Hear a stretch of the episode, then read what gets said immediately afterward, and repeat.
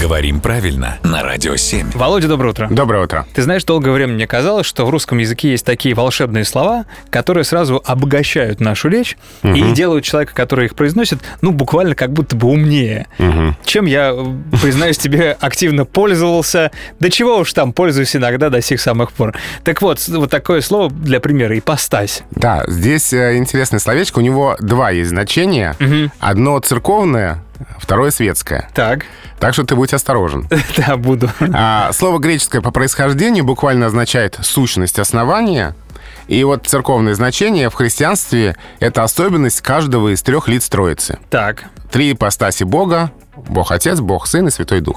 Более мирское, более светское, более привычное даже нам значение — это роль социальная, профессиональная, семейная, которую исполняет человек.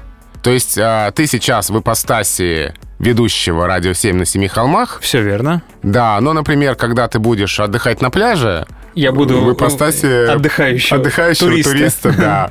Да, и ты можешь там расслабиться и даже говорить слово одновременно с таким ударением. Ну или Вот как он. ты еще расслабляешься, я не знаю. Да, Именно так я провожу все свое свободное время. Что не отпуск, сразу одновременно. И как будто душою отдыхаю. Спасибо большое, Володя.